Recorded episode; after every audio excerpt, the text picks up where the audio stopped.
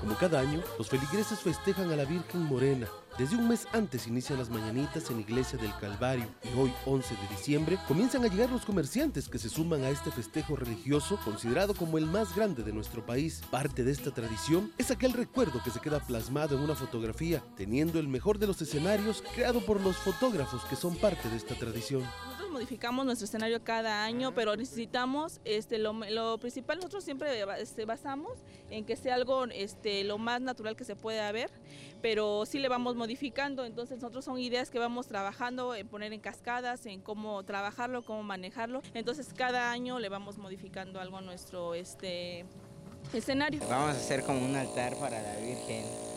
Ah.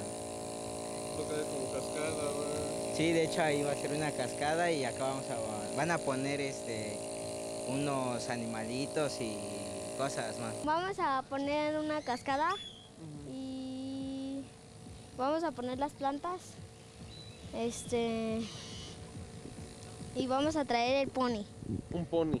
Va a estar la Virgencita ahí para... Sí, va a estar en la Virgencita. La mayoría de estos comerciantes hacen esto como una tradición, en donde señalan que independientemente de que es un negocio, es la devoción que también le tienen a la Virgen de Guadalupe, siendo ellos parte de esta tradición de hace muchos años. Tenemos 30 años aquí, este, inicié desde que tenía 10 años con mi papá.